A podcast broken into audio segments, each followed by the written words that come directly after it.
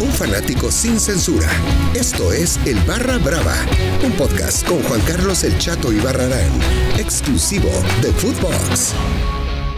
¿Qué óbolas, qué óbolas, mis queridos chato livers, chatomaniacos? Hoy, hoy el Barra Brava está de manteles largos. Sí, sí. Llegó la selección que nos representó en Tokio en esta justa veraniega. Qué emoción, qué alegría.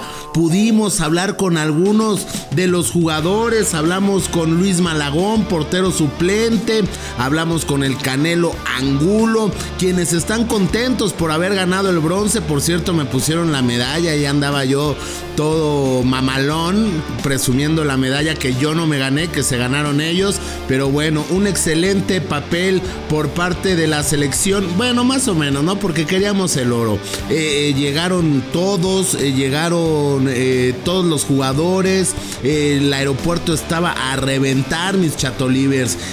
impresionante la cantidad. Las familias de los jugadores llevaron mariachi. Yo andaba ahí pidiendo la de El Niño Perdido, la de El Mono de Araña. Pero bueno, al final tocaron el cielito lindo para recibir a nuestros seleccionados que se trajeron el bronce.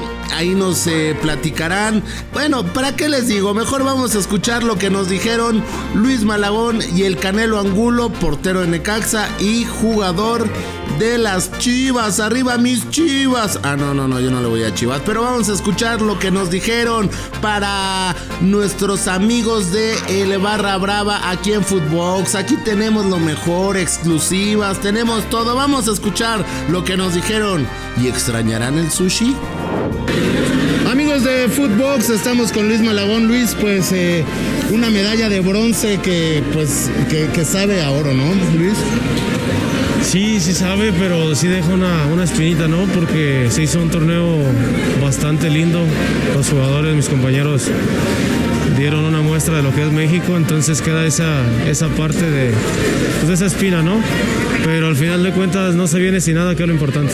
Oye, un excelente ambiente, digo, eh, fuiste el portero suplente, pero pues parte del ánimo, el de estar en la cancha, en la tribuna, pero parte del ánimo para que esta selección ganara lo que ganó, ¿no?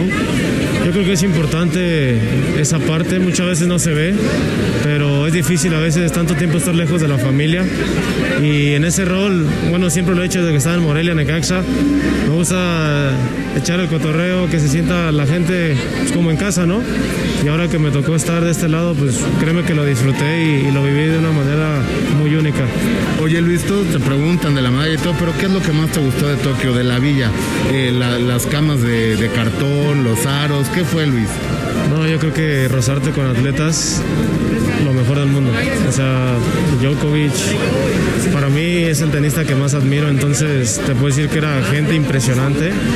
Al final de cuentas, debo ser sincero, llegamos el día uno y nos fuimos el día cero. O sea, fuimos los primeros en llegar y los últimos en irnos. Entonces, te habla de, de lo que fue México y esa sensación yo creo que jamás lo voy a olvidar.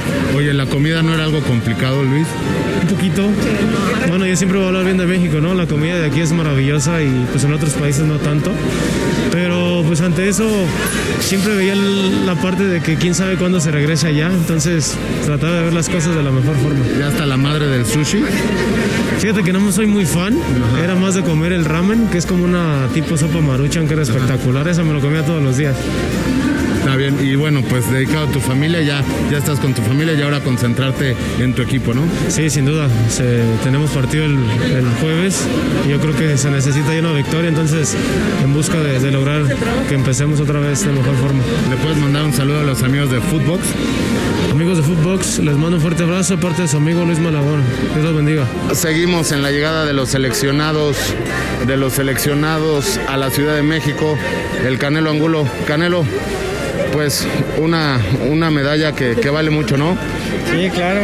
Este, al final de cuentas no pudimos conseguir de oro, pero es importante regresar a, México medallistas. Oye, eh, mucha gente de la América pidiéndote fotos, ¿no?